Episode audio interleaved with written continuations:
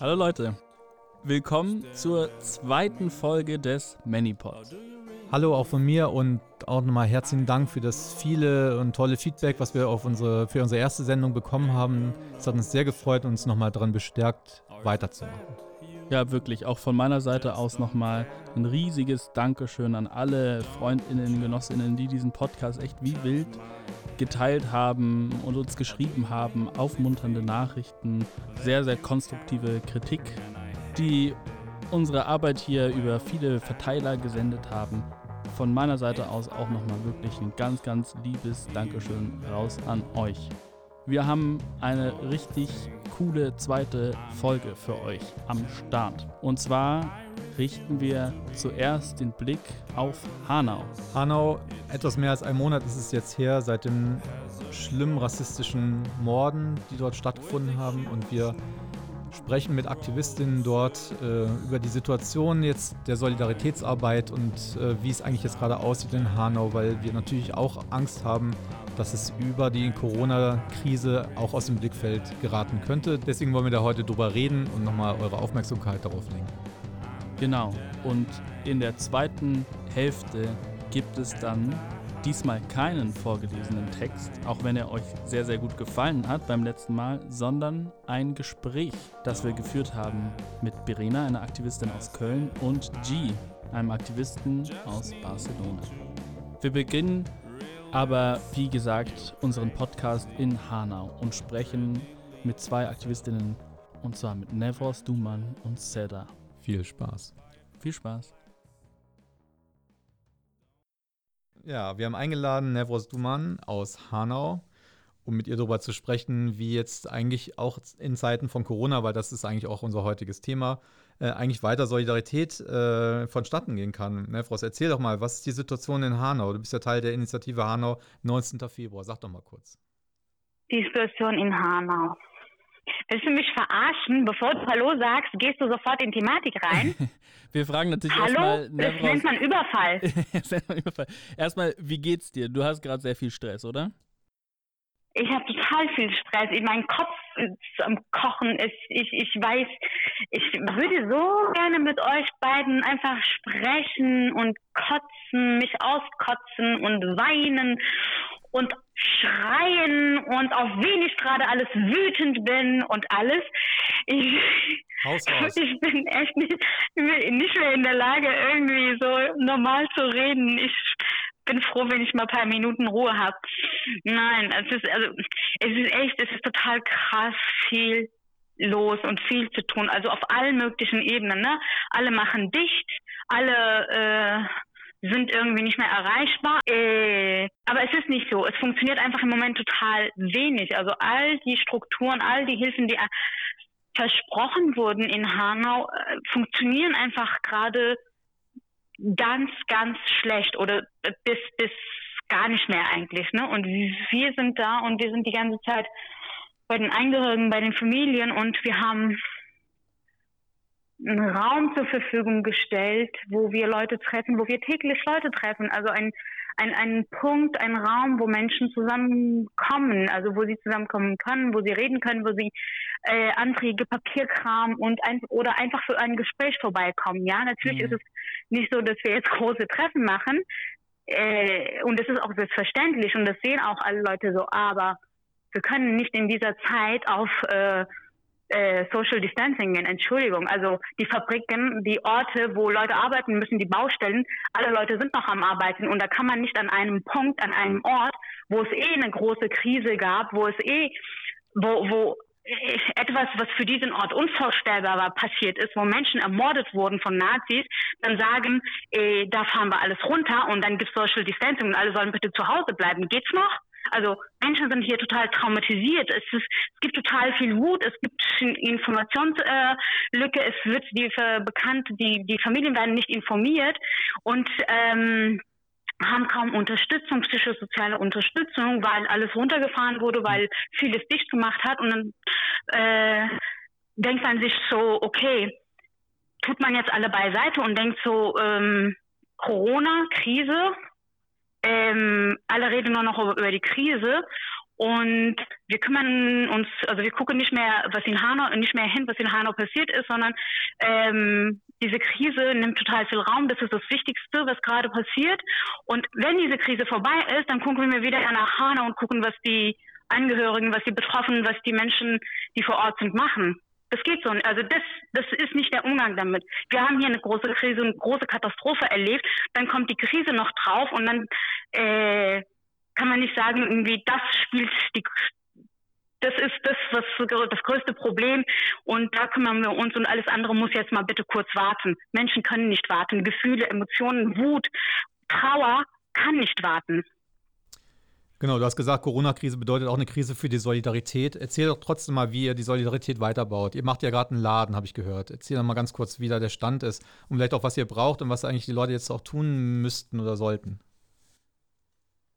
Also für uns hier in Hanau ist der Kontakt total wichtig. Also wir versuchen mit wenig Leuten gerade den Kontakt zu halten, da zu sein, äh, zu jeder Zeitpunkt irgendwie äh, für Angehörigen erreichbar sein, zu gucken, auf welchen Stellen äh, eben man noch unterstützen kann. Es finden total viele Gespräche statt. Es finden ähm, Gespräche statt, wo bestimmte äh, Sachen erledigt werden müssen es finden Gespräche statt, wo man sich informiert. Es finden Gespräche statt, was gerade auf juristischer Ebene los ist. Und jetzt ähm, auch zum Beispiel, als äh, am Wochenende rauskam, was BKA irgendwie denkt oder äh, in dem Bericht irgendwie geschrieben hat, war natürlich äh, natürlich wichtig irgendwie, dass man da ist und dass man miteinander redet, weil total viel Wut auch da war und dass man darüber redet, so, äh, wer, wer macht denn gerade, also wer hat, also wer versucht denn gerade was zu vertuschen oder was, was versuchen mhm. sie denn gerade zu machen aus diesem Fall so, ne? Und da ist es, da ist der Kontakt total wichtig. Vieles, was vorher irgendwie stattgefunden hat, ist passiert gerade von Beratungsstellen, die mit uns sehr eng zusammenarbeiten. Ähm, von einer Beratungsstelle besonders ähm, oder von der einzigen vielleicht, von der wir wissen, äh, mit denen wir zusammen arbeiten oder eng arbeiten, findet halt viel gerade telefonisch und online statt, so, ne? Aber für uns, die hier vor Ort sind, ist es einfach überlebenswichtig gerade, dass wir einen Raum haben, dass wir, dass wir uns sehen. Dass wir uns sehen und dass wir, ähm, wenn es auch sein muss, dass wir uns auch umarmen. Diese Momente gibt es auch und man kann nicht sagen, es darf überhaupt keinen Kontakt mehr geben oder man muss jetzt warten, bis diese Krise vorbei ist. Und es gibt diese Initiative und es gibt den Raum und es gibt ähm, die Angehörigen, Betroffene, die das wahrnehmen, die sich hier treffen, die ähm, und es ist total flexibel. Wer, wann, wie kommt, das ist, das ist total flexibel. Es ist, es ist nicht nach einem Programm, nach einem Terminkalender, wie man sich trifft oder so. Das können wir nicht machen. Es kann nicht alles gerade in dieser Zeit nach einem Terminkalender alles funktionieren, so, ne?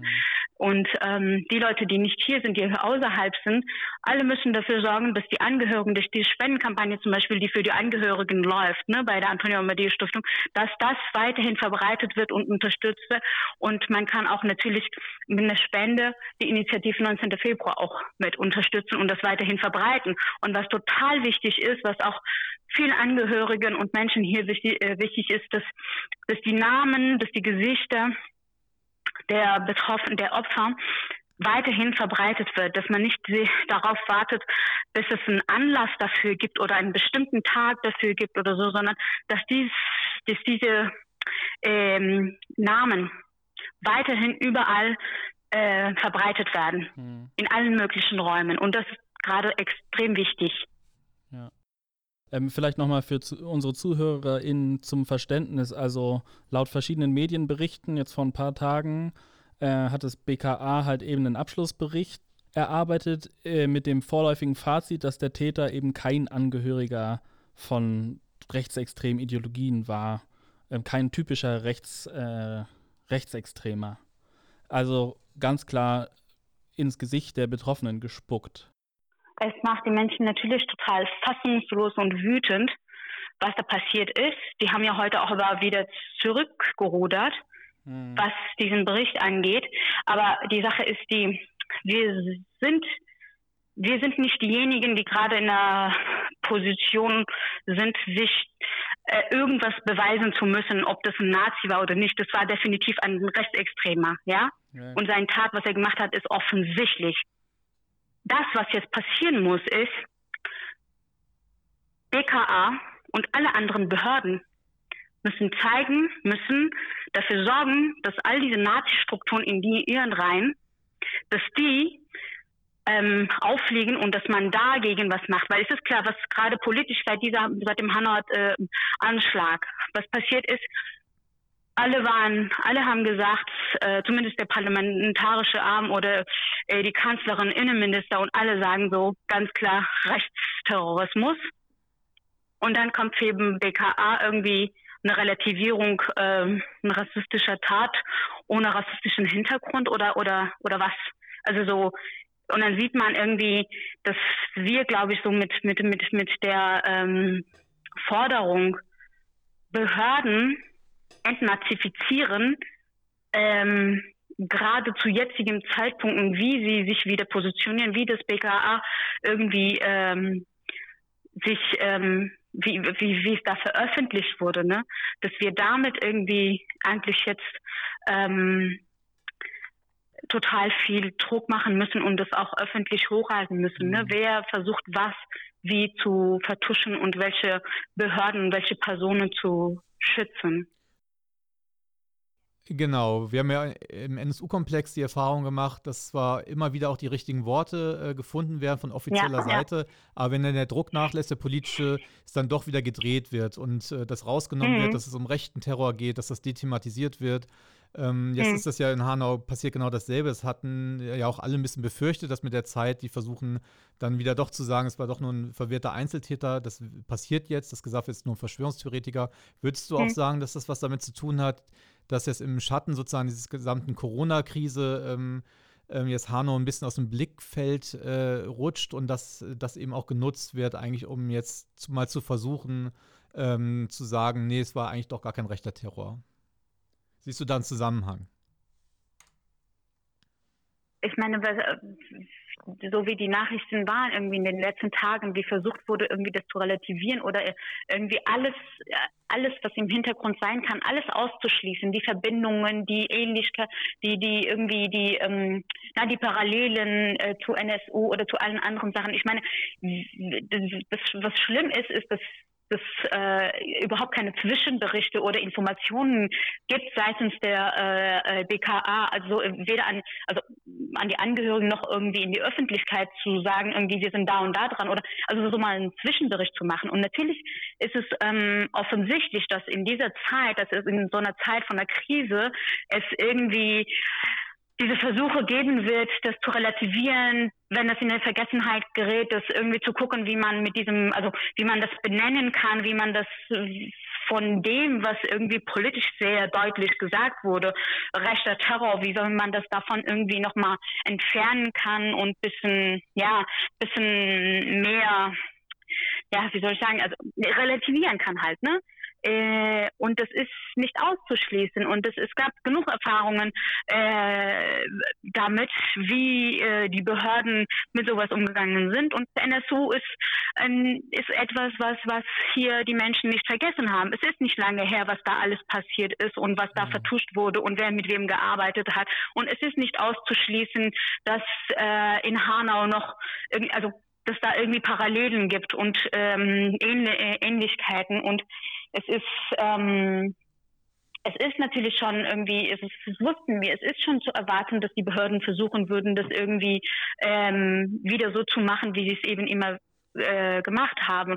Und uns geht es darum, jetzt zu sagen, so, nee, das lassen wir nicht zu. Wir kennen euch gut, wir wissen, was ihr macht und wir werden es nicht zulassen, dass hier irgendwas vertuscht wird, dass irgendwas relativiert wird. Das ist das, also das was in Hanau passiert ist, muss, muss beim Namen genannt werden. Das ist Rassismus, das ist rechter Terror und all das, was mit, mit diesem Tat zusammenhängt und mit diesem Typen, es muss alles lückenlos aufgedeckt werden. Die Familien brauchen Informationen, sie müssen informiert werden, was da gerade passiert, was da irgendwie äh, wieder ermittelt wird. Und ähm, wir sagen einfach ganz klar, so, wir kennen die gut genug und wir werden nicht zulassen, mhm. dass hier in Hanau die Tat relativiert wird und es dafür gesorgt wird, durch ein Relativieren irgendwie, dass es in Vergessenheit gerät. Hey Nevros, vielen, vielen, vielen Dank für deine Arbeit. Wir wünschen dir und den Familien ganz viel Kraft in Zukunft. Ähm, du hast es ja schon vorhin erwähnt. Wie können alle Menschen sich solidarisch zeigen mit euch und eurer Arbeit. Wie kann man denn den Familien über Spenden helfen?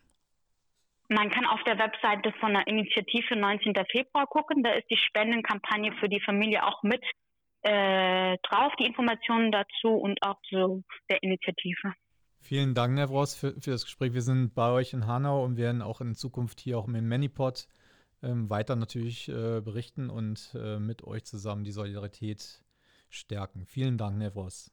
Vielen Dank, Nevros. Inshallah. Dankeschön. ciao. Ciao, ciao. Gut, ähm, wir haben gerade mit Nevros gesprochen, eine Aktivistin von der Initiative 19. Februar. Jetzt haben wir an der Strippe Seda. Seda, möchtest du dich kurz mal selber vorstellen? Ja, hallo. Äh, ich bin die Seda. Ich bin auch Mitglied der Initiative äh, 19. Februar. Und ja, genau. Werde heute auch ein bisschen über Hanau sprechen. Ja, Hanau ist schon das perfekte Stichwort. Lass uns doch damit anfangen. Ich habe einen ziemlich guten, zwei sogar, zwei gute Artikel von dir gelesen, und zwar im Freitag. Äh, und da bezeichnest du Hanau als Freakshow. Ja. Hanau war schon immer eine Freakshow. Was genau meinst du damit? ähm, ja, also in Hanau kann man eigentlich wirklich alles von A bis Z äh, sehen. Hanau ist eine sehr temperamentvolle Stadt, eine sehr lebhafte Stadt. Ähm, ja, äh, Hanau, also wie gesagt, ja, Freakshow, was meine ich damit? Ähm, ja, ähm, hallo, ich höre euch nicht ja, mehr. Ja, ja, nee, Wir nee, wir hören sind dir noch zu. da, wir hören dir zu. Ach so, okay. ja. okay, also Freakshow, ja, was meine ich damit? Ähm, ja, also wie gesagt, also jetzt nicht nur was Nationalitäten angeht, sondern auch äh, wirklich jedes jedes Alter, jeder Style, ähm, jede ähm, ja, also seien es jetzt Punks oder Emos oder ähm, alles Mögliche kann man in Hanau sehen und es ist alles so zusammengefasst auf, auf einen Fleck. Hm. Und bis dahin hat man eigentlich noch, ähm, also auch wenn sich jetzt nicht alles äh, so utopisch vermischt hat, äh, wie man es natürlich gerne hätte, äh, hat man sich dennoch äh, in Ruhe gelassen. Also es war, ja, es war ein bunter Zirkus, äh, schon immer auf jeden Fall. Und dass es dann eben zu so einem Tatort einer so schrecklichen äh, Tat wird, äh, das hat mich und vor allem auch all meine Hanauer Freunde äh, unfassbar schockiert. Ja. Du hast ja auch geschrieben, ähm, ich, den schönen Satz, ich zitiere mal. Hanau gehört den Eltern und den Kindern mit Migrationshintergrund. Selbst die Deutschen verhalten sich dort wie wir. Was meinst du Ja. damit? Ähm, ja, also man hatte nie das Gefühl, dass man, ähm, dass man jetzt aufgrund seines äh, kulturellen Hintergrunds äh, in Hanau jetzt ein bisschen irgendwie diskriminiert wird oder hinten äh, irgendwie hinten dran gestellt wird. Also ich meine, natürlich gibt es ab und zu auch mal äh, den Alltagsrassismus. Also ich bin jetzt vor ungefähr zehn Jahren von Hanau weggezogen. Ähm, das hat sich äh, in den letzten Jahren auch äh, durch die AfD bestimmt auch nochmal verschlimmert dort auf jeden Fall. Aber ähm, naja, zu der Zeit, als ich dort äh, gewohnt habe und dort jung war, ähm, also auch unsere ganzen Freundeskreise, ich meine, natürlich waren wir alles äh, überwiegend äh, Migrantenkinder, aber wir hatten auch sehr viele äh, deutsche Freunde ohne Hintergrund, ähm, die sich eigentlich eher uns angepasst haben. Also die waren äh, sozusagen in, in Hanau waren die dann diejenigen, die sich eigentlich äh, sehr gut integriert haben, äh, was unsere Kultur angeht. Ja. Du, hast ja auch gesch- du bist ja in Hanau-Kesselstadt aufgewachsen. Kannst du vielleicht nochmal zu dem Stadtteil was sagen?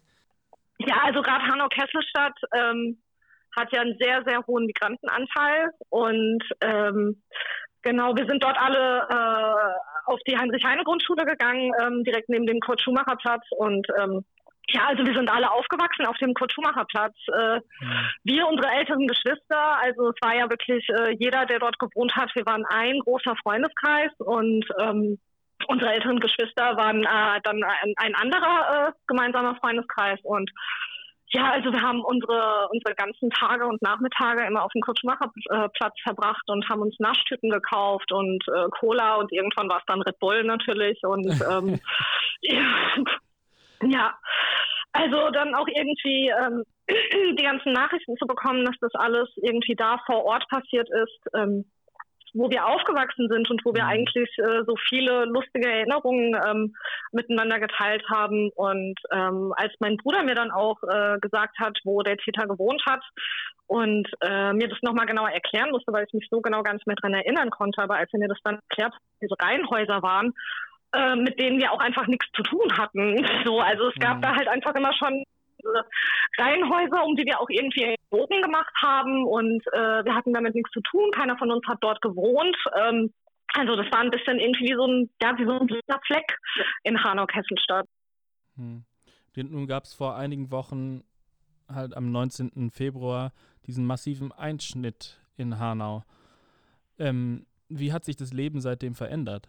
Also für mich und für meine Freunde, ähm, mit denen ich äh, sehr viel darüber geredet habe, es hat sich schon äh, unfassbar viel für uns verändert. Also das hat uns dann wirklich nochmal vor Augen geführt. Ähm, also egal wie deutsch wir uns fühlen und egal wie deutsch unser Lebensstil ist oder ähm, unsere Art und Weise zu leben und egal wie deutsch wir uns verhalten, ähm, wir müssen uns Sorgen machen. Also irgendwie wird da trotzdem immer noch ein Unterschied gemacht ähm, zwischen uns und äh, Deutschen ohne Hintergrund. Und also obwohl wir alle zum Teil in der äh, zweiten, dritten, manchmal sogar in der vierten Generation schon hier leben und äh, unsere Eltern auch schon wirklich sich fast deutscher verhalten als wir manchmal, ähm, ja, hat uns das echt krass nochmal äh, so wachgerüttelt und uns gezeigt, ey, also wenn das sogar in Hanau passieren kann, wo wir uns eigentlich immer sicher gefühlt haben, ähm, also dann haben wir auf alle Fälle ziemlich, ziemlich lange äh, ein großes Problem ignoriert, auf jeden Fall. Ja, du hast ja auch vorhin schon erwähnt, also es gab früher auch schon diese Reihenhäuser, wo der Täter gewohnt hat. Und mhm. so von mir, mit denen hatten wir nichts zu tun. Und in einem von deinen Texten schreibst du auch sogar, und ich meine, mich nicht weit aus, nicht zu weit aus dem Fenster zu lehnen, wenn ich behaupte, dass er weit mehr Aufmerksamkeit erlangt hätte, wenn er Deutsche ohne Hintergrund getötet hätte. Das wäre ein Grund gewesen, Karneval abzusagen. Nur mal so. Zitat Ende. Ja.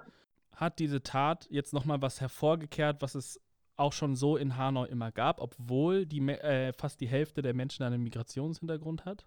Oder ist es völlig aus heiterem Himmel passiert? Ähm, also für mich äh, war das schon ein großer Schock auf alle Fälle.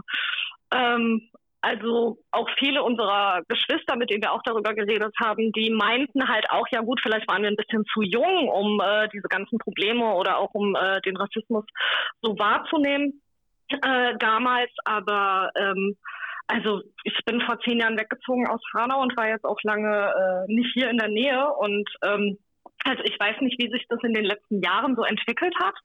Ähm, aber ich habe eigentlich, also ich meine natürlich jetzt äh, auch durch die ganzen äh, Probleme mit der AfD und alles, äh, kann ich mir sehr gut vorstellen, also das merke ich auch schon hier in Offenbach und auch in Frankfurt, ähm, dass der Alltagsrassismus hier wirklich echt schon krass äh, geworden ist. Mhm. Und ähm, ja, aber ob das, äh, also wie gesagt, also ich und meine Freunde, wir haben das damals eigentlich überhaupt nicht so wahrgenommen, dass das in Hanau überhaupt äh, ein Problem ist.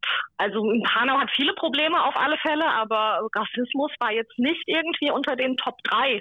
Und ähm, ja, also ich habe auch eigentlich von vielen Leuten gehört und habe auch kurz vor Hanau noch äh, mit meinem Bruder darüber geredet, dass er meinte, er möchte gerne zurück nach Kesselstadt ziehen und äh, es es total ruhig da geworden und er vermisst es total und äh, möchte auch gerne, dass seine Tochter dort aufwächst und äh, ja, das überlegt er sich gerade halt natürlich nochmal. Ne?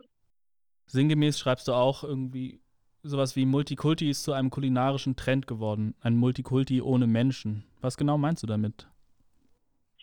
Ähm, ja, damit meine ich das Phänomen, ähm, das auch gerade so im Zuge unter ähm, oder was gerade so im Zuge mit diesem ganzen ähm, Veganismus und äh, alles bitte schön gesund und äh, ohne das, was es wirklich lecker macht, äh, gerade bei uns passiert. Ja, also die orientalische Küche hat halt viele gesunde vegane Sachen und äh, ich merke halt, dass viele Deutsche und viele Weiße äh, sich gerne unsere, naja, halt unsere, unsere leckeren Sachen gerne zu eigen machen, ähm, dafür aber keine Lust haben, mit den Leuten in Kontakt zu treten, die sie hierher gebracht haben. Und ähm, als ich den Text geschrieben habe, also da äh, habe ich auch geschrieben, dass ich mich äh, von der Arbeit habe krank schreiben lassen, weil ich es nicht mehr ausgehalten habe ähm, mit meinen Kollegen. Und das waren eben genau solche Leute. Ja, also die gehen dann halt irgendwie jeden Tag zusammen Hummus und Falafel essen und äh, klopfen sich dabei auf die Schulter, wie Multikulti sie sind. Aber äh, mir stellen sie dann Fragen wie, ähm, warum ich kein Kopftuch tragen muss. Und ähm, ja, also äh, wie viele Geschwister ich habe, ob ich einen Freund haben darf und ähm, also das, ich, ich finde einfach, es geht nicht. Ich finde es halt einfach irgendwie ein bisschen unverschämt so, ja. Und ähm, wenn halt die ganzen Leute jetzt äh, auch ihre Kinder in äh, Neukölln in die Multikulti-Kita schicken, aber dann laufen sie an der Straße an mir vorbei und die Mutter sagt zur Tochter, ja, hat der Ali hier aber falsch geparkt, ja, nur weil da ein falsch parkender schwarzer BMW steht. Also das sind halt, das ist halt einfach so eine Doppelmoral, äh, die mir einfach immer mehr auffällt und regt mich halt ein bisschen auf. Ja. Aber würdest du sagen, das ist äh, eine neue Entwicklung? Also ich meine, ich fand also ich habe ja auch viel zum NSU-Komplex äh, gearbeitet und viel dort mit äh, Angehörigen der Mordopfer auch zusammengearbeitet und Solidarität ähm, ähm, ähm, gebaut. Und ähm, ich fand es doch nochmal jetzt bezeichnend anders nach Hanau, dass viele der Angehörigen der Eltern der Opfer sehr betont gesagt haben, wer hier ermordet wurde, das waren Hanauer und Hanauerinnen, junge Menschen aus mhm. Hanau. Die haben ja. nicht gesagt, hier sind Migranten umgebracht worden, sondern gesagt, hier sind Hanauerinnen umgebracht. Und natürlich ist Sinn dieses rassistischen Mordes, aus den jungen Hanauern und Hanauerinnen wieder Fremde zu machen. Und würdest du sagen, ja. dass das auch jetzt eine neuere Entwicklung ist? Vielleicht seit 2016 könnte man ja sagen, wir sind zu einer neuen Konjunktur des Rassismus, ähm, dem Aufstieg auch von rechten Parteien, dass das jetzt wieder sozusagen, dass man wieder fremder ist als vielleicht noch vor zehn Jahren oder so? Ja, auf jeden Fall. Ähm, ja, also ich nehme das auch äh, persönlich sehr viel stärker wahr.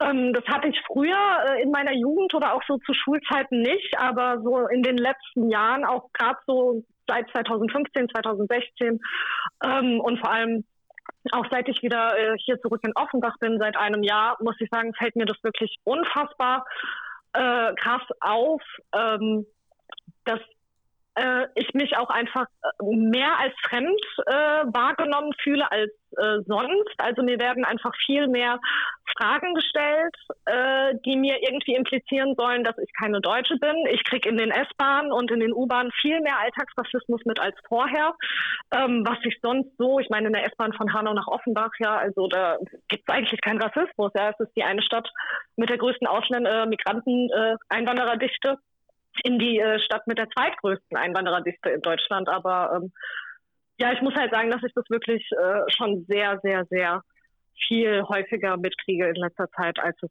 äh, vielleicht vor fünf, sechs Jahren noch war. Hm. Du hast äh, Gewürze angesprochen vorhin ganz kurz, als du über die deutsche Küche gesprochen hast. Ja. Und wer bringt äh, äh, Gewürze mit, wenn nicht die Migration? Ähm, also bei Gewürzen merkt man es, wir machen die Verhältnisse hier nämlich erträglich, weil wir sprechen ja auch aus einer Position der Stärke heraus. Also wir mhm, gestalten mhm. Städte wie Hanau, Frankfurt. Die Gesellschaft der vielen lebt halt eben überall. Und es sind die Nazis mit ihren Ideologien, die das nicht wahrhaben wollen. Ideologien der nationalen Reinheit und so weiter. Aber was müssen wir jetzt deiner Meinung nach tun, um uns und um die Gesellschaft der vielen weiter zu verteidigen, zu stärken, auszubauen?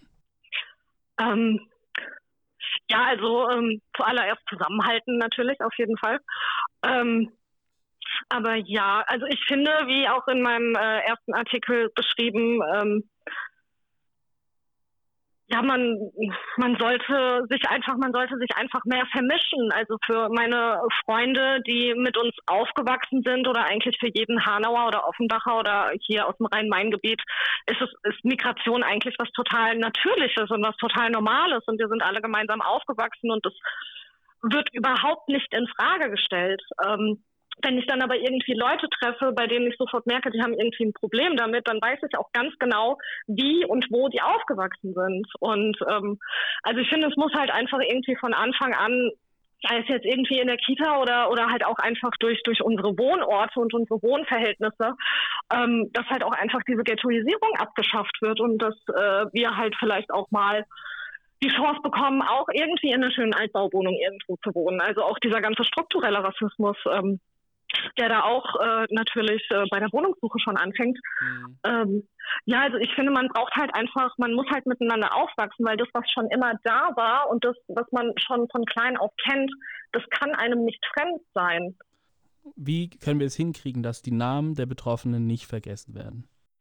Ähm, ja, also da wurden ja auch schon äh, einige Forderungen gestellt. Also von der Stadt Hanau wird ja jetzt auch ein, ein Denkmal, ähm, äh, wird jetzt von einem, von einem Bildhauer äh, gemacht und in äh, einen Hanauer Stadtpark gestellt. Ähm, und es ist auch einfach wichtig, ich meine, wir leben in der, im Zeitalter der sozialen Medien, ähm, dass das auch da immer wieder in Erinnerung gerufen wird ähm, wer die Opfer waren und was da passiert ist. Und ähm, ja, was mich halt auch sehr traurig macht, ist, äh, dass wir hier auch in Offenbach zum Beispiel und auch in Hanau und in Frankfurt sehr viele Sticker und Plakate aufgehängt haben mit den Namen. Und jetzt bin ich letztens an einer Stelle vorbeigelaufen, ähm, die wir auch beklebt haben und da waren äh, die Namen abgerissen.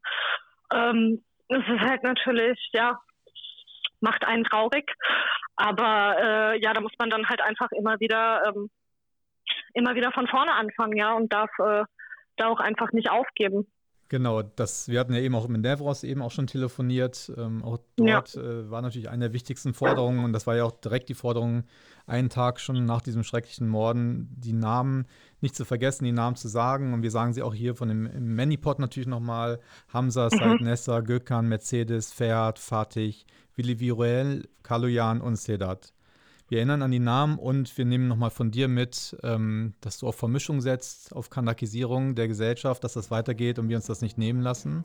Mhm. Dann bedanken wir uns ganz herzlich an dieser Stelle bei dir für dieses Gespräch und ähm, wünschen ganz viel Power bei euren Kämpfen. Ja, danke schön. Danke. Ja. Danke, Sedat. Danke, Vincent. Danke, Massimo. Ciao. Ciao. Ciao. An dieser Stelle bedanken wir uns bei euch ZuhörerInnen vom Manipod. Wie schon angekündigt, haben wir für die zweite Hälfte noch eine Überraschung parat. Und zwar leiten wir jetzt ganz elegant über zu einem Gespräch. Massimo, mit wem haben wir gesprochen? Wir haben gesprochen mit Verena aus Köln, einer Aktivistin dort, und mit G aus Barcelona. Yes. Wir wünschen euch ganz viel Spaß mit dem wirklich spannenden Gespräch, was wir mit denen geführt haben. Es lohnt sich, wieder dabei zu bleiben. Hört es euch an. Viel Spaß mit dem Gespräch. So, was wir jetzt aufnehmen, ist ja der zweite Teil der zweiten Folge des Manypods. Und was wir vorhaben, ist einfach ein Gespräch mit coolen Leuten, wie wir es in unserem Teaser schon angekündigt haben. Ich würde sagen, wir machen einfach mal eine Vorstellungsrunde. Also ich bin Vincent. Dann gibt es hinter dem Podcast auch noch stehend Massimo. Hallo. Und fangen wir vielleicht mit dir, Verena, an. Wer bist du? Hi, ja, ich bin Verena. Ich wohne in Köln und ähm, bin Antiraktivistin, aktiv in der interventionistischen Linken hm, und hab Bock auf das Gespräch. Und Jinjo, zu dir. Stell dich doch auch kurz vor. Hallo. Hey. Hi. ähm, genau, ich bin G und ich wohne zwischen Leipzig und Barcelona. Gerade bin ich in Barcelona und ähm, ich mache verschiedene Arten von Aktivismus und bin kein Experte in irgendwas, aber ähm, genau, habt auch auf jeden Fall Lust auf das Gespräch und zu hören, was euch so beschäftigt. So. Und damit äh, lass uns doch beginnen mir ist vorhin eingefallen, wisst ihr, was ich schon auswendig drauf habe? Folgenden Satz. Ich darf das. Ich bewege mich an der freien Luft im Sinne des Paragraphen 14 Abschnitt 3i der Verordnung vom 22.03.2020. Ähm, zwar kann ich das, weil ich so Angst hatte auf einmal. Ich meine, Racial Profiling ist in Berlin ja eh schon ein Ding. Und ich hatte einfach dann die Besorgnis, dass jetzt mit den neuen Verordnungen ich auf die Straße gehe und einfach nur noch kontrolliert werde. Ähm, Massimo, du hast ja auch Sachen noch vorbereitet und Texte gelesen und zusammengestellt und hast so ein paar Themenimpulse. Willst du davon vielleicht mal einen loslassen? Ja, genau. Ich meine, wenn man jetzt mal anguckt, wir haben vor zwei Wochen zum ersten Mal darüber geredet und äh, jetzt ist die Situation so dermaßen eine andere zwei Wochen später und zwar ähm, extrem schlechter, aber trotzdem gibt es einen großen Unterschied äh, zu der Situation vor ein paar Tagen, nämlich dass es mittlerweile wirklich ein Haufen ganz coole Texte, Statements, äh, alle möglichen solidarischen Projekte gibt. Äh, jetzt reden viele Leute über Corona und Rassismus und wirklich viele kluge Gedanken schwirren umher. Und so ein bisschen haben wir uns ja auch die Aufgabe gestellt, vieles von diesen oder ein paar von diesen klugen äh, Gedanken jetzt hier auch nochmal heute zur Sprache kommen zu lassen. Ja. Verena, fangen wir vielleicht mal mit dir an. Wie ist die Situation in Köln? Ähm, ich bin gerade in Mülheim und gucke mal aus dem Fenster. Alle Autos stehen, wenig Menschen. Es ist super schönes Wetter. Ähm, und also ich habe sowohl wahrgenommen, dass die Leute auf einmal nicht mehr so ganz klinisch äh, wie so zwei Magnete mit derselben Polarisierung ähm, aneinander sich abstoßend sich bewegen. Also ich habe das Gefühl, es ist schon auch eine Müdigkeit im Alltag da, jetzt so ähm, penibel auf diese Dinge zu achten. Ähm, und es ist spannend, natürlich am Wochenende am Rhein sehe ich ganz viele Pärchen-Kleinfamilien, die das total gut einhalten. Ähm, unter der Woche in Kalk sehe ich ein komplett anderes, äh, anderes Verhalten, anderes Klientel, ähm, wo halt sonst die migrantischen Kids mit ihrer Boombox hängen zu acht und ähm, jetzt halt sozusagen komplett neue Formen des Soziallebens und des äh, Aneignen oder auch Nicht-Aneignen des öffentlichen Raums stattfindet. Ähm, genau, und das, also der Alltag ist komisch und fühlt sich auch jeden Tag neu komisch an. Mm, ja, vielleicht erstmal so als Eindruck, wie ich das bisher für mich sortiere. Mhm. Ähm, Berlin ist ja auch immer wieder in den Medien als so Paradebeispiel des Schlechten, äh, weil die soziale Kontrolle hier nicht so funktioniert. Wie siehst du das in Köln? Also ich habe äh, heute gesehen, dass es schon ungefähr 1000 Verstöße gab gegen die Anordnung.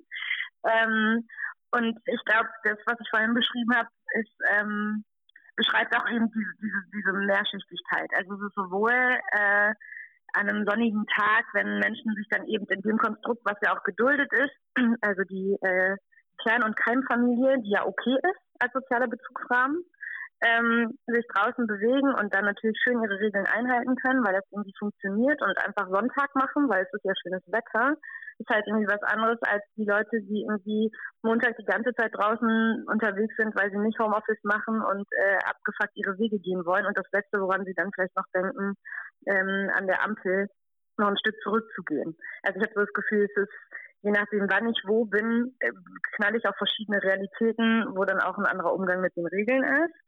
Ähm, aber ich, was ich jetzt noch nicht so mitbekommen habe, oder was mich wundert, ist, wo zum Beispiel verstärkt kontrolliert wird. Also ich hätte eher gedacht tatsächlich, dass ähm, an Orten in Köln wie, keine Ahnung, der Wiener Platz äh, in Mülheim oder verschiedene Stellen in Kalk, also Settings, wo viele Migrantinnen, aber auch, keine Ahnung, süchtige, Wohnungslose und so weiter hängen, äh, voll dolle äh, kontrolliert und auseinandergenommen werden. Und das habe ich jetzt so noch nicht mitbekommen.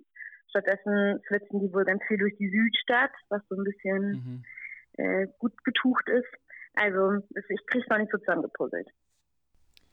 Genau, ich meine, es ist ja interessant, wir reden jetzt schon wieder darüber, wie eigentlich wir uns und die Leute auf der Straße verhalten. Darüber reden ja eigentlich alle. Das hatten wir ja auch letztes Mal schon kritisiert. Und ihr kritisiert das ja auch, wenn ich es richtig verstanden habe dass es so eine Verschiebung gibt, eigentlich jetzt der Verantwortung, äh, dass diese Krankheit jetzt nicht so stark ausbricht, eigentlich in das Verhalten äh, der Einzelnen. Da gibt es ja auch einige Leute, die jetzt darüber nochmal ein paar Gedanken verschwendet haben.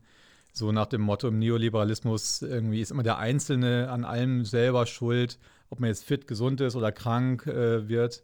Und das ist im Grunde eine Vereinzelung und auch eben auch eine Entsolidarisierung bedeutet in dieser Abschottung und dass darin sich eben so autoritäre Zivilcourage, wie das hier unser Genosse Fahim Amir aus Wien nennt, autoritäre Zivilcourage von unten, sich darin eigentlich zeitigt, dass man sich jetzt gegenseitig kontrolliert. Und im Grunde genommen fällt ja bei diesem Reden was ganz anderes aus, äh, aus dem Sichtfeld, nämlich äh, was eigentlich das Menschengemachte ist an dem Sterben an Corona. Und vielleicht sollten wir da heute auch noch mal drüber sprechen also da einhakend finde ich sozusagen das Spannende, wie sozusagen, also wir haben jetzt gesehen, was bei Orban los ist in Ungarn.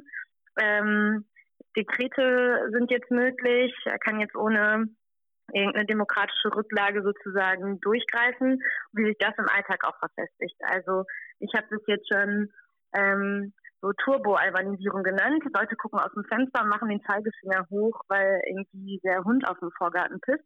Ähm, und so fühlt sich irgendwie auch der Alltag an. Und ähm, was da, finde ich, komplett verloren geht, ist der Raum für das eigene Abwägen. Also so ein für mich zu entscheiden, ähm, mit wem will ich wie Zeit verbringen. Da ist dann halt mein Haushalt gestattet und meine Kernfamilie. Aber was ist, wenn mir was komplett anderes viel wichtiger ist? Keine Ahnung. Ähm, die, diesen, den Raum habe ich überhaupt nicht. Und das finde ich ganz fürchterlich. Also so zu beobachten, wie sich sozusagen diese autoritären Tendenzen bis in das eigene einschreiben und gleichzeitig aber auch, wie alles andere dann damit automatisch in den privaten Raum gedrängt wird. Also würde ich gerade äh, zu viel parken, darf ich das ja gar nicht draußen, sondern Menschen finden Wege, das eben in, in dieses private, zurückgezogene zu verlegen und um da dann heimlich ähm, die Regelbrüche zu begehen, was ich auch total gefährlich finde.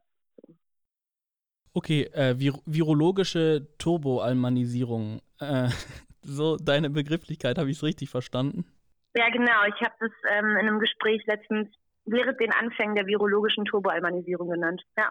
Ich habe das so genannt, weil ich, ähm, und darüber habt ihr letzte Woche schon gesprochen, also die Logiken so einer die virologischen Logiken oder von Krankheit, so Barrieren in Außen, das Saubere, das Dreckige, mhm. total verfestigt finde oder sich verfestigend finde, diskursiv. Ähm, wie also so ein, die Barrieren hochziehen, Grenzen, also die Grenzen werden dicht gemacht, warum auch immer, mit welcher Begründung auch immer, also selbst virologisch sozusagen ist es äh, sehr fragwürdig. Mm, und all das finde ich wird dann auch noch in so einem in so einem deutschen obrigkeitshörigen Modus ver vervielfältigt und beschleunigt, mhm. ähm, so dass es eine, eine, ein Unterwerfen gibt, wo ich denke, wo ist da Raum für Abweichen, wo ist Raum für für die Menschen, für die einfach Sachen nicht normmäßig verlaufen, die ganz andere Bedürfnisse haben? Und warum wird das sozusagen zum zur eigenen Aufgabe, Polizei für alle anderen zu spielen. Und diese Aspekte von beneiden, beneiden oder auch wollen, weil das ist es ja. Mich juckt ja, dass andere das machen, weil ich vielleicht gerade auch lieber äh, in der Gruppe abhängen oder mit meinen ganzen anderen Leuten schlafen oder sonst irgendwas tun wollen würde. Mhm. Ähm, und dass diese, diese eigene Restriktion dann mit so einem Gräuel an anderen abzuarbeiten, finde ich total das entsolidarisiert uns total und das treibt uns noch stärker in die Vereinzelung, die uns eh schon aufoktroyiert worden ist. So. Ja. Ähm, G, bevor wir zu dir kommen, habe ich aber noch mal eine Rückfrage und zwar an euch beide. Also wir haben das ja auch in dem ersten Podcast schon so ein bisschen eher nebenbei äh, angeprangert, das, was jetzt irgendwie als autoritäre Zivilcourage geframed wurde oder virologische Turboalmanisierung, bessere Begriffskombination, ganz klar. Ähm, aber, aber dennoch, also auch AktivistInnen tatsächlich, äh, organisierte Menschen aus dem Care-Sektor sagen, wir müssen aufeinander aufpassen und alle, die können, sollten besser zu Hause bleiben. Und äh, würde ich euch echt nochmal bitten, irgendwie so ein bisschen zu differenzieren. Massimo, fang doch einfach an. Ja, ich meine, genau, wir warten ja gerade alle, wir sind passiv gemacht und wir warten eigentlich auf die uns prophezeiten Toten, auf das große Sterben. Und ähm, gleichzeitig wissen wir aber, dass sozusagen die gegenwärtig propagierten Überlebensstrategien eben auch ähm, strukturiert sind, rassistisch und klassistisch äh, strukturiert sind. Das heißt, wir werden vielleicht alle gleichermaßen infiziert sein können, aber wir haben eben nicht die gleiche Möglichkeit, äh, die Krankheit und ihre sozialen Folgen äh, gut zu überstehen. Genau, ich denke, dass wir auch nochmal auf zwei Aspekte schauen müssen. Das eine ist, dass jetzt wir gerade erleben eine Aufteilung ähm, da drin, wer unbedingt leben muss und äh, wer auch äh, jetzt äh, sterben gelassen wird. Dass das aber eben nichts Neues ist, weil diese Mechanismen, nach denen das funktioniert, schon sehr, sehr alt sind. Das sehen wir seit Jahren in Griechenland, wo eben das Gesundheitssystem kaputt gespart wurde und eben auch die Leute sterben, weil eben kein Krankenwagen mehr kommt, weil es eben äh, sie sich nicht mehr leisten können. Also, und das passiert gerade nochmal sehr massiv, diese Aufteilung, wer muss eigentlich unbedingt leben und wer wird jetzt wirklich massenhaft sterben gelassen und zwar genau wegen den Schutzmaßnahmen vor Corona äh, werden jetzt Leute sterben gelassen in riesigen äh, Anzahlen und das äh, muss man ähm, wenn wir über Solidarität reden, natürlich äh, mitbedenken, dass Solidarität bedeutet, kollektive Lösungen zu finden, weltweit für die am schwersten Betroffenen und Gefährdeten. Das ist eben nicht nur eine gesundheitliche Sache. Und der zweite Aspekt, den ich nochmal total wichtig finde, ist der, der auch nochmal auf dem Debattenblock der interventionistischen Linken, von der interventionistischen Linken, äh, von der Autorin Karin äh, genannt wurde, nämlich die Frage, dass, oder das Statement, dass Leben mehr ist als nur Überleben und äh, dass es eben auch eine Qualität hat und dass es auch ein politisches Leben gibt neben dem biologischen Leben und wir uns eben auch fragen müssen, welche langfristigen kulturellen, wie sie nennt, Entleerungen unserer Gesellschaft wir eigentlich in Kauf nehmen sollen, welche Formen der Verrohung. Und dass sie eben auch nochmal sagt, dass ihres, ihres Erachtens nach eine linke Position darin bestehen muss, ähm, die Reduktion unserer Interessen, ähm, also die Reduktion des Lebens auf die Frage des reinen Überlebens zurückzuweisen. Dass es um die Frage gehen muss, was für ein Leben wollen wir eigentlich? Also sind aber zwei verschiedene Aspekte. Mhm. Und ich finde, wir müssen über beide reden. Das eine ist ein biopolitischer Aspekt und das andere ist ein politischer ähm, was heißt eigentlich Überleben, wenn es Elend bedeutet und äh, für Millionen von Menschen. Und mal ganz nebenbei bemerkt bedeutet es auch, dass das Bewusstsein der deutschen Linken mal nicht in Nordafrika aufhören muss, sondern sich auch darüber hinaus entwickeln soll. Das müssen wir jetzt nicht mit reinnehmen, aber es ist echt ein sehr ärgerliches Phänomen in letzter Zeit. Wer gewinnt gerade gegen Corona? Senegal. Just saying. Warum wissen wir es nicht? Thanks, Hegel.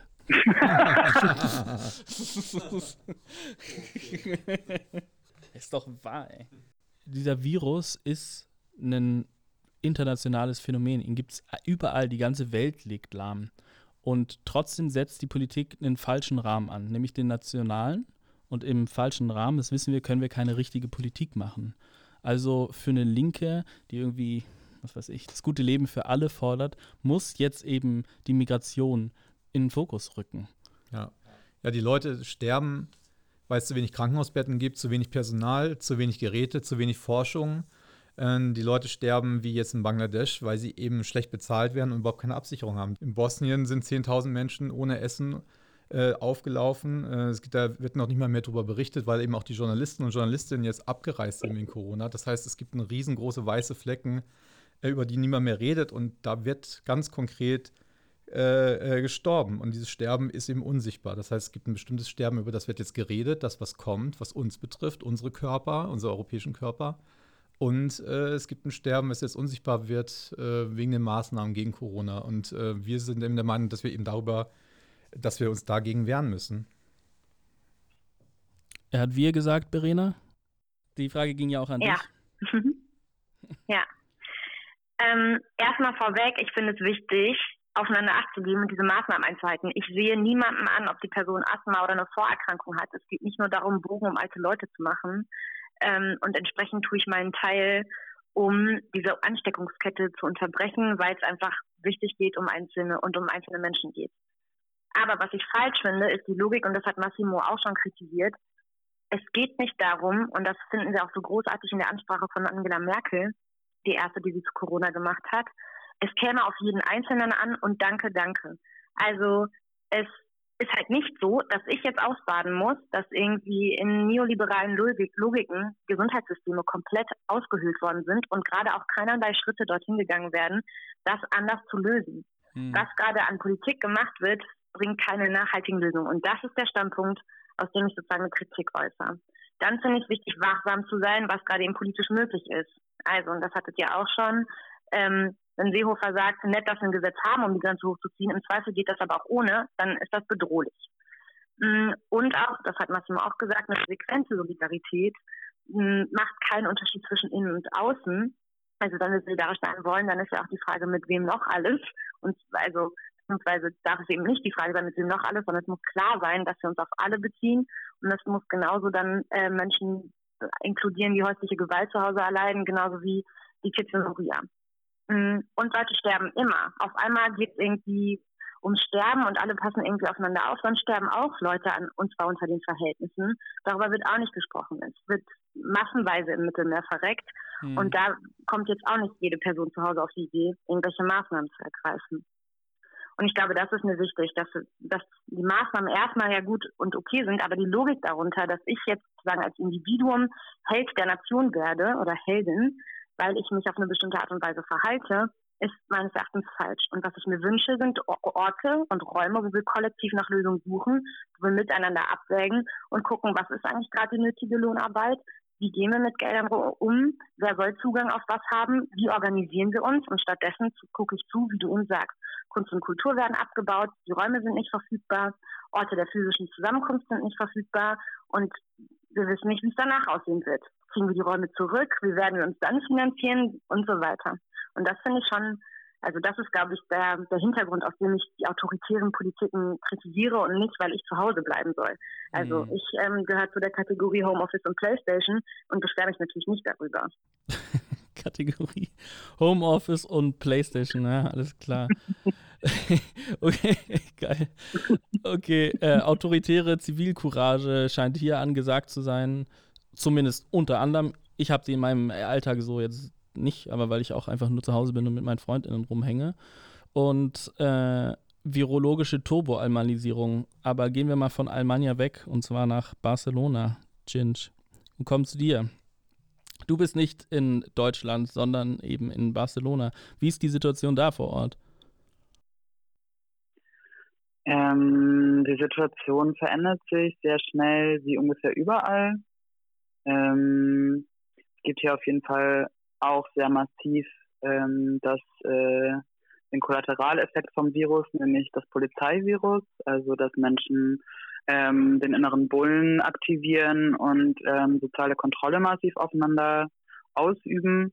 Ähm, was für mich ein Anzeichen dafür ist, dass der Diskurs der Angst, der Hallo, hallo?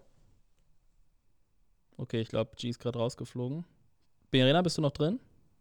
Ich bin noch voll am Start. Okay, na dann warten wir einfach mal. Hallo, ich bin wieder da. Mich hat rausgekriegt. Ich weiß auch nicht warum. Kein Stress.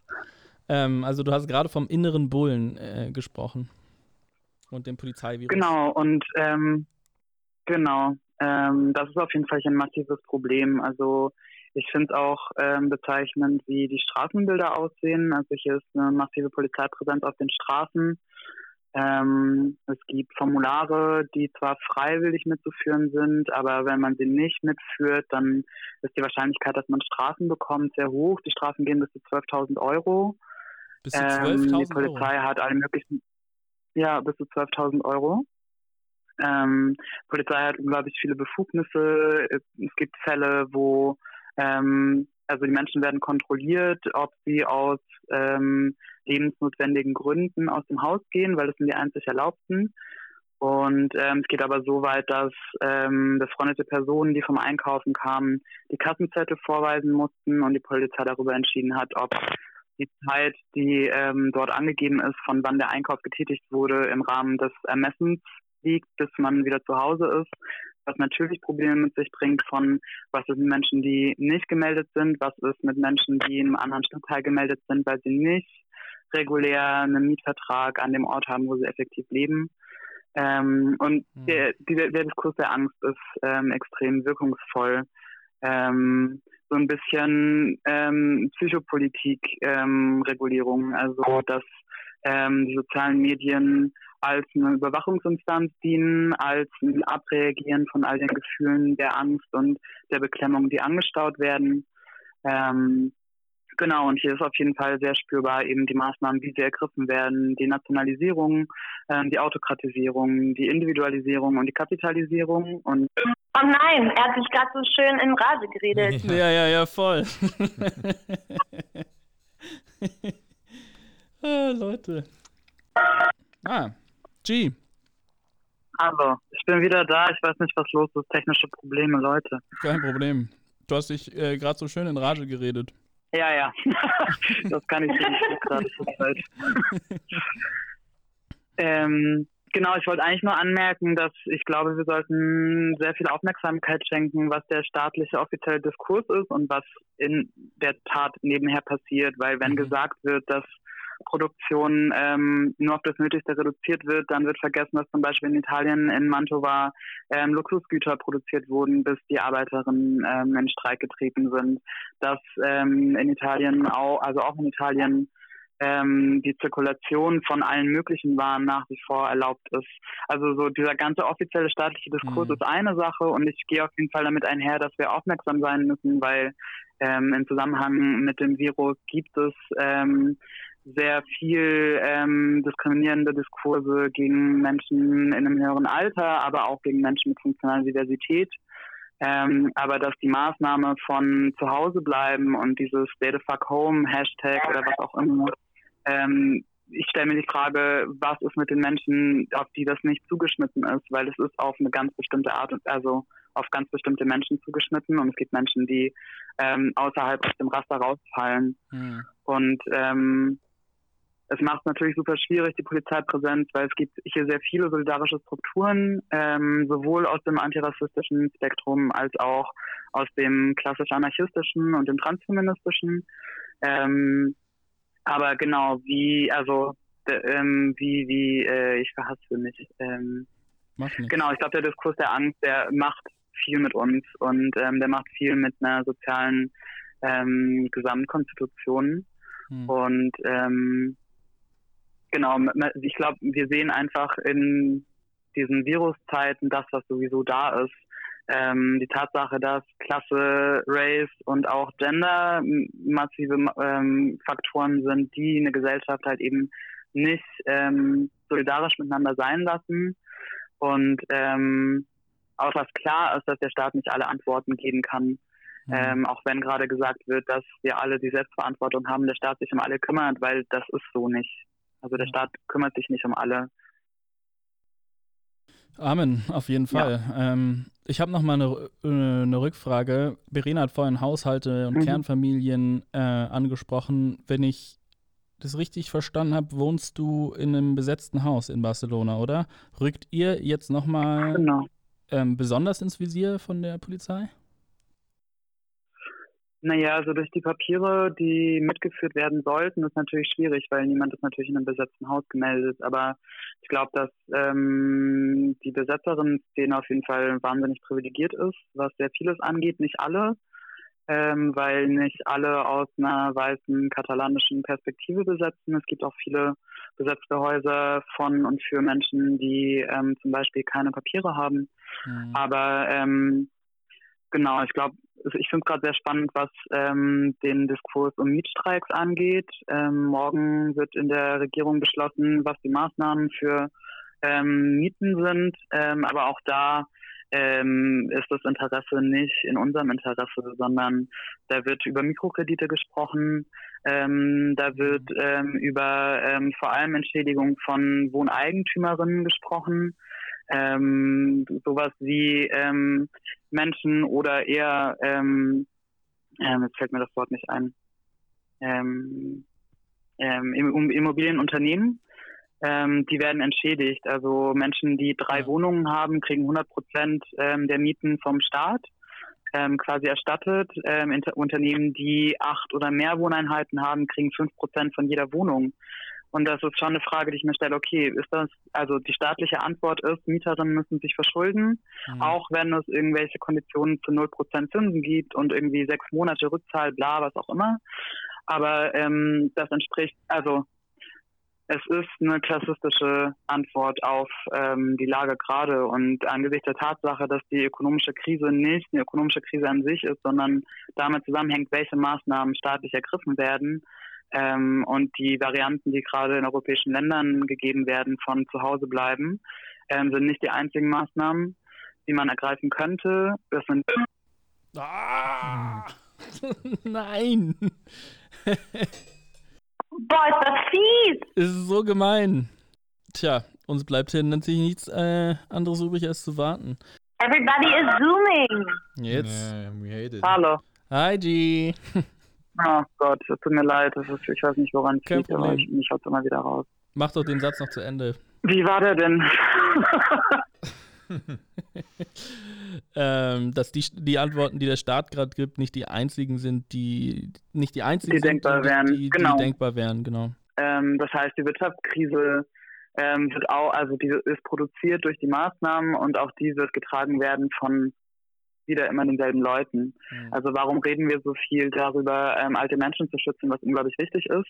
Und warum redet niemand über die Menschen, die sich um die alten Menschen kümmern? Vielleicht, weil wir dann darüber reden müssten, dass der Großteil dieser Menschen Frauen sind, weil der Großteil dieser Menschen migrantisch sind, weil der Großteil dieser Menschen Rassismuserfahrungen machen ähm, und extrem prekär sind. Also ich sehe wie überall, ich vermute auch in Deutschland, ähm, dass gerade eine digital vernetzte, privilegierte Klasse, die irgendwie Homeoffice betreibt, ähm, und durch soziale Distanz eine erhöhte Sicherheit vor einer Ansteckung hat, gegenübergestellt wird gegenüber einer prekarisierte Klasse, die das meiste Risiko übernimmt. Und dazwischen mhm. ist die Polizei.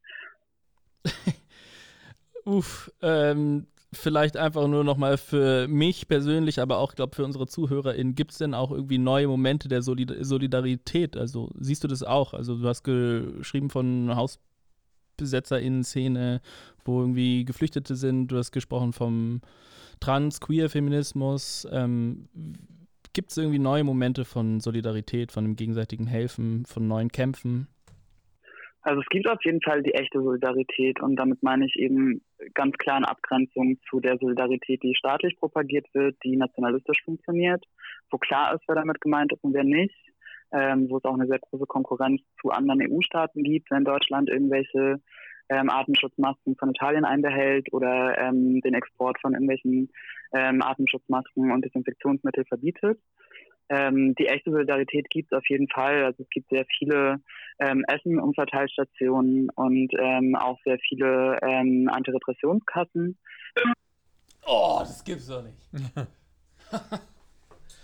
okay, ey, wir machen, wir warten noch kurz auf G. Antirepressionskassen, schreibe ich mir kurz auf. Anti. Man hat immer das Bild, dass er vor einer Telefonzelle steht und immer Geld hinterher schmeißt und dann irgendwie die Münzen ausgehen. Ja. Hey, Antirepressionskassen. Gott, das ist zu verrückt werden. Ich mache jetzt den Punkt noch und dann höre ich wahrscheinlich auf zu reden, weil das ist, ist wahrscheinlich für euch extrem anstrengend. Ähm, genau, Momente der Solidarität, die gibt es auf jeden Fall. Also es gibt Essen- und Umverteilstationen, es gibt sehr viele Netzwerke, die informell funktionieren ähm, für alle möglichen Arten von Unterstützung. Aber da frage ich mich auch, wie wird das auf eine lange Sicht gehen, weil es gibt zum Beispiel das Syndikat der Sexarbeiterinnen, ähm, die 12.000 Euro gesammelt haben, aber das auch für den ganzen spanischen Staat. Also es sind ja mhm. unglaublich viele Menschen, die davon abhängig sind. Ähm, es gibt Hungerstreiks in den Knästen. Ähm, und über die ganzen Sachen wird halt im offiziellen mediatischen Diskurs nicht geredet. Und ich persönlich ähm, bin ein bisschen gesättigt, ähm, wenn ich höre, wie viele Menschen sich über die Entschleunigung freuen, äh, weil ich denke, das ist wirklich nicht das, worum es gerade geht. Ja, vielen Dank äh, für die ganzen Infos und die Bilder aus Barcelona. Massimo, hast du noch irgendwelche Rückfragen? Berina, du? Ähm, also einmal, ich äh, finde es gar nicht anstrengend, dass du rausfliegst, sondern super interessant und äh, schön dir zuzuhören. Einmal das. Ähm, eine Nachfrage nicht. Ich hätte, glaube ich, einen Kommentar zu diesen, zu den äh, Menschen, die gerade die Entschleunigung genießen. Ja, mhm. leg los. Ich glaube, also ich finde auch, dass das nicht das sein kann, dass jetzt einige wenige skizzieren, wie wundervoll es ist. Und trotzdem finde ich, liegt darin eine Chance. Also äh, darin zu begreifen, dass die Welt kann, wenn sie, ähm, wenn sie bestimmte Dinge möchte. Also dass es irgendwie möglich ist, über Zeiten äh, Arbeit auf das Nötigste zu reduzieren. Und die Kritik bleibt natürlich, wie diese Arbeit dann organisiert ist. Da würde ich total zustimmen dass es möglich ist, äh, viel weniger CO2 zu ähm, verströmen und zu produzieren, dass es möglich ist ähm, und so weiter. Also es sind, finde ich, ganz viele Dinge, die gerade passieren, die zwar für viel zu wenige verfügbar sind und immer noch auf dem Rücken von anderen passieren und die Kritik bleibt. Und dennoch, finde ich, passiert darin auch ein Aufatmen und es kann darin einen Moment geben, in dem Menschen begreifen, okay, ähm, eigentlich mehr davon. Und zwar für alle. Also das muss der logische Schluss sein, dass es dann für alle sein muss und wie wir das organisieren. Und das würde ich mir eigentlich wünschen, dass sich diese Fragen, die sonst so utopisch weit weg klingen, wie es denn wäre, wenn wir alle nur eine äh, drei Stunden pro Tag arbeiten würden oder eine vier Stunden, Stunden ähm, vier Tage Woche hätten, dass diese Aspekte gerade nicht irgendwie im luftleeren Raum stattfinden, sondern irgendwie in Teilen sich ja auch materialisieren mit einer radikalen Kritik an der Ungleichheit darin, da, dabei bleibe ich. Und trotzdem finde ich, ist die, das, der, der Moment des Aufatmens und des Genießens, dass ich meinen Tag selbstbestimmt gestalten kann. Das heißt, vielleicht morgens meinen äh, Sport mache, während ich sonst im Büro äh, hätte sitzen müssen und bis in die Nacht arbeite, weil es mir dann leichter fällt oder so, selbst wenn es so kleine Dinge sind, ist ja erstmal per se nichts Schlimmes, sondern der Zugang, der darauf sozusagen nur mhm. wenige betrifft, das ist die Kritik, die ich daran habe. Und genau, ich finde, der, der Ausblick für ein gutes Leben für alle ist ja auch irgendwie charmant und wichtig und hoffnungsvoll und muss da bleiben. Ja, genau. ich gehe nochmal zurück auf diesen Artikel, den ich heute gelesen habe von Fahim Amir. Der hat ja nochmal über so zwei verschiedene Arten des Wartens oder jetzt auch der Entschleunigung, wenn man so will, gesprochen. Ich fand dieses Bild total gut und da denke ich schon den ganzen Tag drüber nach. Er nannte so diese Beispiele der Angler und äh, die Sexarbeiterin, der Angler, der sozusagen wartet, dass der Fisch anbeißt und stundenlang einfach so entspannt und mal entschleunigt und äh, die Seele baumeln lässt, so im Homeoffice. Und äh, die Sexarbeiterin, die eigentlich auf den Freier wartet und weiß, wenn er nicht kommt, gibt es äh, Ärger und Stress, aber wenn er kommt, ist auch scheiße. Und ich glaube, das ist eine andere Art des Wartens und auch der Stilllegung, die jetzt, glaube ich, in dieser Anspannung, äh, die auch schädlich ist und kaputt macht, jetzt gerade sehr viele Leute, die jetzt mit Gewalt festgesetzt werden und stillgelegt wurden, ähm, erleben. Also es gibt nochmal so eine unterschiedliche Art auch dieses, dieses Wartens oder dieser Entschleunigung. Und dann fand ich nochmal interessant, dass ja für viele Leute Homeoffice eben jetzt bedeutet auch Homeschooling und sich um Kinder zu kümmern und um alles Mögliche und eigentlich eine Beschleunigung bedeutet, nämlich ein totaler Stress, den man jetzt plötzlich zu Hause hat. Das ist natürlich auch nochmal gegendert. Also wenn man jetzt plötzlich alles Mögliche zu Hause machen muss und sich um tausend Leute kümmern muss, dann äh, äh ist es nochmal ein ganz anderer Stress, in den jetzt Leute ähm, geworfen werden, die ihre Kinder und ihre Arbeit und alles Mögliche noch handeln müssen gleichzeitig. Sorry, ich würde das nochmal kurz kommentieren. Also ähm, ich sehe voll, was ihr meint, aber ich glaube, dass ähm, die Perspektive, dass wir warten und dass ähm, wir zu Hause sind, ähm, ich glaube, wir dürfen nicht vergessen, dass ähm, eine der großen Herausforderungen, vor denen wir stehen, ist, ähm, dass gerade niemand die Polizei überwacht, dass massive ähm, Verletzungen passieren und ähm, dass wir also Arten der politischen, des politischen Aktivismus finden müssen, die in der Distanz funktionieren, weil gerade unsere äh, Körper auf die Straße zu tragen, was die klassische Art und Weise ist, Politik zu machen, ähm, nicht möglich sind. Aber ähm, ähm, ich glaube, wenn wir zu Hause sitzen und warten, dann mh, mm, haben wir wenig Auswirkungen auf das, was gerade passiert. Ja, da hat er den Punkt noch gefunden. Da hat er den Punkt noch gefunden. Genau, ich finde, das ist auch absolut kein Widerspruch. Sondern es ist auch genau das, äh, was wir ja auch äh, wollen, auch mit dem Podcast zu überlegen, wie, wie gibt es noch Handlungsspielräume und sich ja. genau dem zu, zu widersetzen, diesem stillgelegt werden. Insofern ist es gar kein Widerspruch, sondern es ist eine total wichtige äh, Ergänzung, die Ginch jetzt eben gemacht hat, äh, zu sagen, also wie, wie kommen wir noch in Bewegung? Da werden wir ja auch, äh, auch in unserem Podcast in nächster Zeit auch viel darüber reden, wie Leute es trotzdem eben schaffen, mhm. aktiv zu werden, solidarisch zu handeln, handlungsfähig zu bleiben und auch äh, fähig zu bleiben, äh, zu denken und sich nicht von der Angst eben auch einfrieren zu lassen. Mhm muss vielleicht nochmal reingerätschen oder so, aber ich muss wirklich aus meiner Perspektive sagen, mein kompletter Berufszweig li liegt gerade lahm und ich habe überhaupt keinen einzigen Moment der Entschleunigung. Es ist eigentlich nur Stress, weil alles abgesagt wird und ich halt einfach nicht weiß, ob ich dieses Jahr überhaupt nochmal Geld verdiene.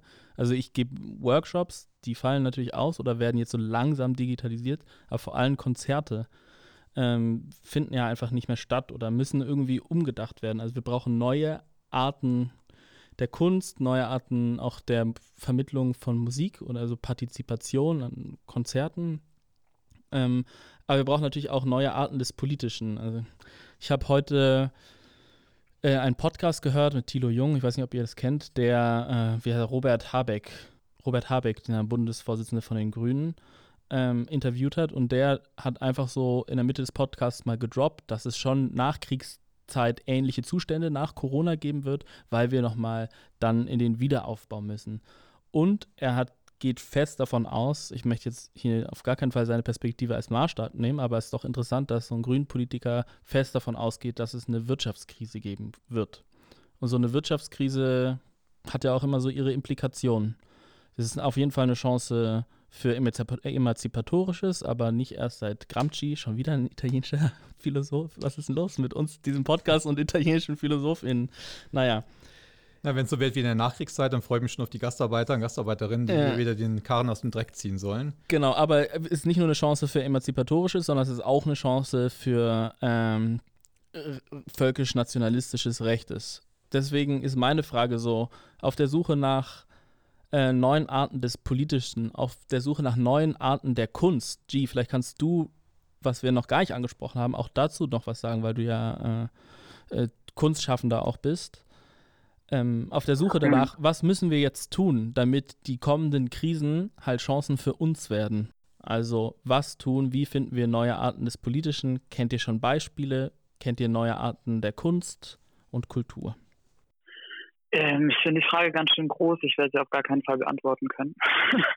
ähm, was ich auf jeden Fall merke, ist, ähm, dass ich sehr spüre, wie verletzlich wir sind, weil ähm, alle politi allen politischen Aktivismus, den ich gerade mache, ähm, funktioniert gerade über Videokonferenzen mhm. und ähm, selbst verschlüsselte Videokonferenzen nutzen Google-Server. Das heißt, wir sind extrem transparent, wir sind extrem angreifbar. Ähm, zusätzlich zu ähm, der Tatsache, dass ähm, mit der Ausrede von dem Virus gerade unsere Telefondaten genutzt werden, um uns zu lokalisieren. Ähm, ich mache mir eher Sorgen, vor allem weil es gibt ja Fälle wie, ich glaube, das ist sogar in Berlin das Syndikat, soll geräumt werden. Jetzt ist eine Proteste gegen Zwangsräumung aber nicht mehr erlaubt, weil mehr als 50 Menschen nicht zusammenkommen können. Mhm. Also ich glaube, ich habe da keine Ideen. Ich beobachte eher nur Sachen, ähm, die mich zum Nachdenken bringen. Und ähm, genau. Okay. Ähm, Bereda, du äh, organisierst ja konkret was mit der IL, oder? Was im di digitalen Raum äh, stattfindet. Ja. Ist es eine neue Art des Politischen? Ich würde zwei äh, Antworten geben. Einmal sozusagen auf die, also so Chancen und Dystopien und so, auch was Kunst und sowas angeht und dann nochmal sozusagen, wie wir praktisch arbeiten. Ja, leg los.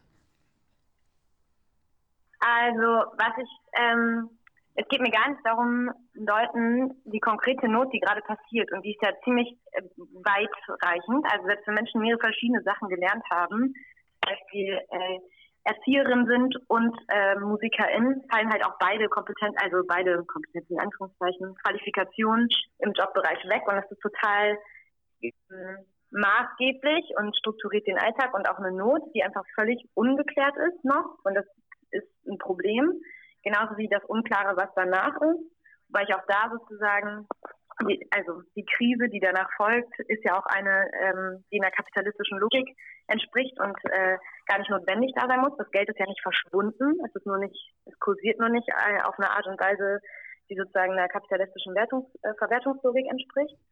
Ähm, und was wir ja auch sehen, ist auf einmal, dass es sozusagen Streaming, also so ganz viel gestreamt wird, was natürlich nicht dasselbe ist ähm, wie im physischen Raum, aber zum Beispiel auch Museen begehbar sind mhm. und ähm, Sachen gegen Spenden ähm, performt und dargeboten werden, wo ich halt denke, spannend. Auf einmal sind auch ganz andere Bereiche der Kultur zugänglich für andere und mehr Menschen. Also äh, Bibliotheken werden frei zur Verfügung gestellt. Und das meine ich, glaube ich, mit dem, wenn ich sage, verspannt, was auf einmal möglich ist.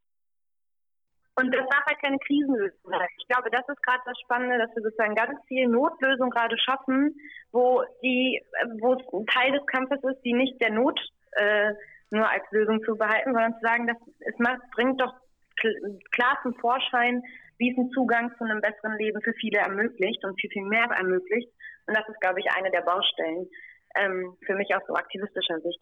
Dann zu der Frage, wie Aktionsformen oder wie politische Aktivität aussehen kann in jetzigen Zeiten. Ich ähm, treffe auf ähnliche äh, Schwierigkeiten, äh, wie Jin schon beschrieben hat. Und ähm, finde auch immer wieder diese ganzen Datengruselgeschichten äh, erschreckend. Ich hatte auch, das hatte ich auch schon mal gesagt, irgendwo zwischen dieser vermeintlichen Entschleunigung und Telefonkonferenzstress. Ich finde das total irritierend. Ähm, aber ich bin durchaus der Meinung, dass es Möglichkeiten gibt, den öffentlichen Raum weiterhin für sich zu äh, beanspruchen, dass es auch unsere Aufgabe ist. Natürlich ist es bisher so gewesen, dass wir uns in unseren Verlässlichkeiten und Verwundbarkeiten auf die Straße begeben haben und dass es gerade für viele von uns noch eine größere Verwundbarkeit und Verletzbarkeit heißt.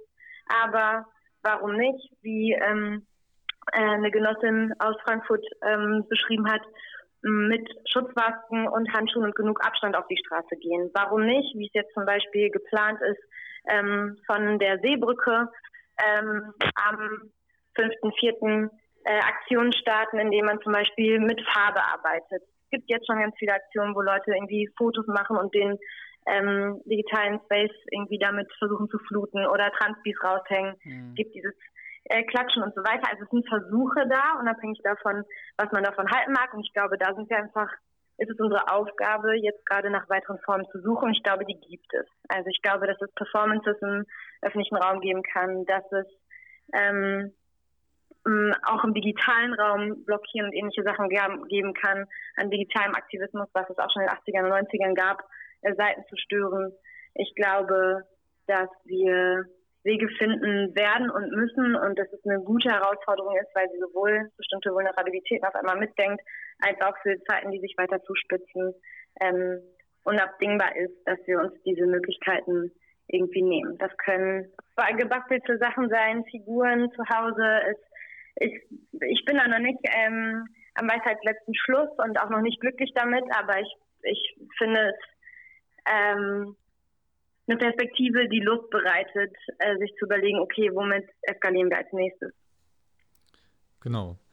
Heißt ja im Grunde genommen aber auch erstmal, dass wir dieses, diesen biedermeierlichen Hashtag State of Vakuum zumindest aus unseren Köpfen mal rauskriegen müssen und eben versuchen, da in Bewegung zu kommen. Natürlich mit den gebotenen Sicherheitsmaßnahmen. Man muss es immer dazu sagen, eigentlich müsste man es auch nicht dazu sagen, weil es ist eh klar.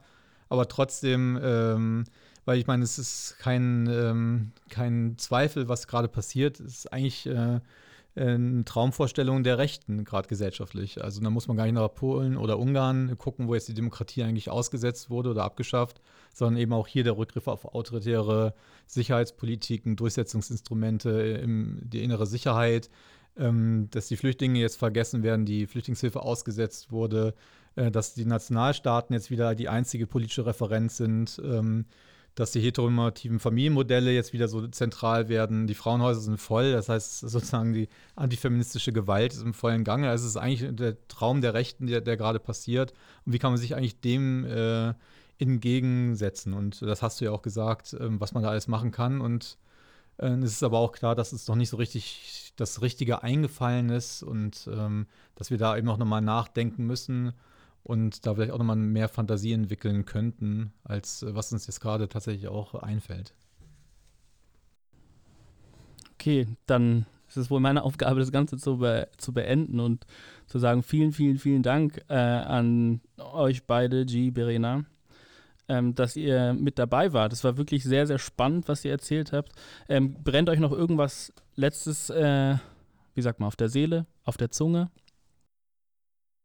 Ähm, ich hätte noch einen Nachtrag, den ich vorhin, glaube ich, vergessen habe, vor lauter aus dem Konferenzraum rauszufliegen.